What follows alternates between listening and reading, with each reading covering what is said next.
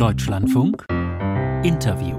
Herr Müller-Krenner, meine erste Frage an Sie. Der Klimaökonom Ottmar Edenhofer, der Direktor des Potsdam Instituts für Klimafolgenforschung und ausgewiesener Experte, der sagt, ohne CCS werde es schwierig oder gar unmöglich werden, die Klimaziele zu erreichen.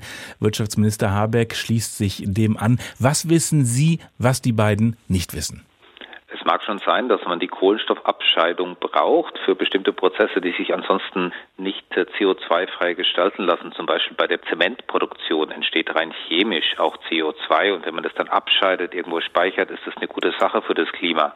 Aber jetzt Gaskraftwerke neu zu bauen und dann zu sagen, man baut dann Leitungen vom Kraftwerk in die Nordsee und pumpt dort das CO2 unter die Meeresoberfläche bei unbekannten ökologischen Folgen ist, glaube ich, keine gute Idee und dagegen wehren wir uns. Mhm. Aber nochmal zurück zu der Aussage. Ohne CCS wird es schwierig oder gar unmöglich werden, die Klimaziele zu erreichen. Das sagte Ottmar Edenhofer. Das teilen Sie auch nicht. Wie oft ist es eine Frage der Dosierung? CCS für die Bereiche, wo es absolut nicht anders geht, ist sicher richtig und wichtig. Zum Beispiel Aber in der Zementindustrie.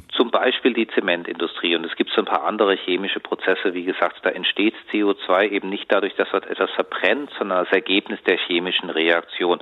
Und das Zeug landet sonst auch in der Atmosphäre. Das abzuspeichern ist gut und sinnvoll. Aber in der Energieproduktion, wo es entsteht durch die Verbrennung von Kohle oder eben Erdgas, da haben wir ein Problem und das sollten wir auf 100 Prozent erneuerbare Energien setzen. Auch deswegen, weil die Speicherstellen für CO2 unter der Meeresoberfläche oder auf Land sind auch begrenzt. Vor allem die sicheren, die also keine Leckagen haben, sind begrenzt. Habeck sagt, und das Meer ist groß.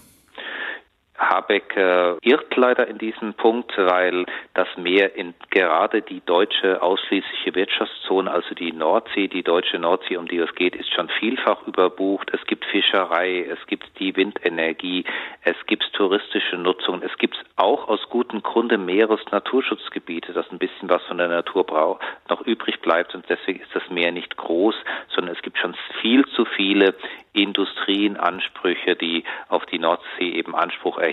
Und da ist eigentlich kein Platz für Dinge, die wir auch anders machen könnten. Mhm. Das sind jetzt eine Reihe von Einwänden, die Sie da geltend machen.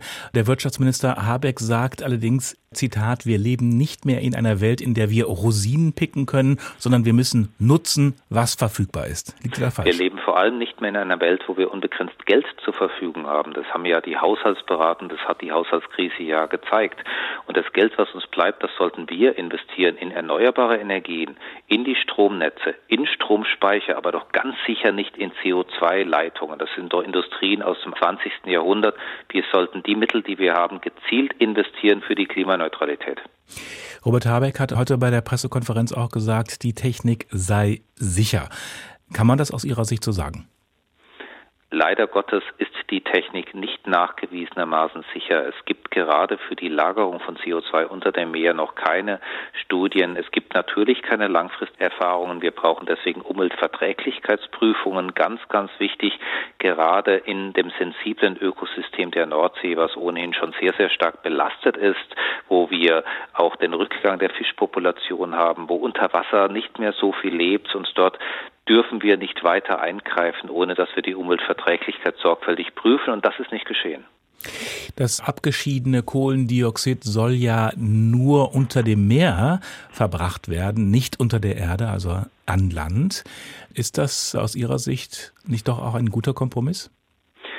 Wenn man das CO2 unter dem Meer speichert, verpresst, reinpumpt in die Erde, in den Boden unter dem Meer, dann wissen wir darüber noch viel weniger als über das, was auf dem Land passiert. In dem Land würde man ja alte Gaslagerstätten nehmen, alte Bergbaustätten und unter dem Meer wissen wir teilweise viel zu wenig über die Geologie und stellen Sie sich einmal vor, das CO2 entweicht wieder, das würde dann entweichen.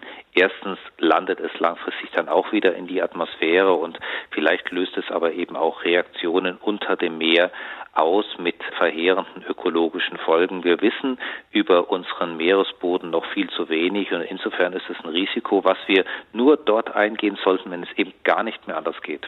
Wenn es gar nicht mehr anders geht, zum Beispiel in der Zementindustrie, Sie haben es ja gerade schon angesprochen, jetzt sagt Robert Habeck aber, es sei nicht sehr logisch, wenn Deutschland sage, CCS sollte möglich sein, nämlich in den Bereichen, wo es gar nicht anders geht und gleichzeitig zu sagen, aber nicht bei uns. Ist das nicht tatsächlich eine scheinheilige Position? Wissen Sie, was nicht logisch ist? Die Bundesregierung und die Außenministerin, die Klimabeauftragte waren bei der letzten Weltklimakonferenz in Dubai und haben dort gesagt, CCS ist die absolute Notlösung und die arabischen Öl- und Gasstaaten sollen das eben nicht machen, um ihre fossilen Geschäfte zu verlängern. Und jetzt machen wir es in Deutschland selber.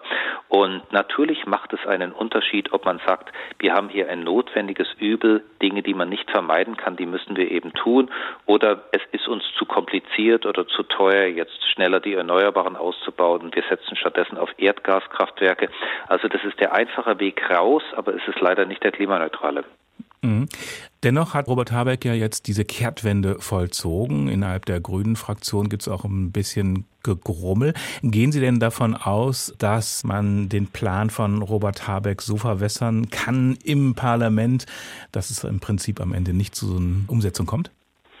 Die klimapolitische Sprecherin der Grünen Bundestagsfraktion, das ist die Abgeordnete Lisa Badum, hat gesagt, das ist nicht die Position der Grünen Fraktion.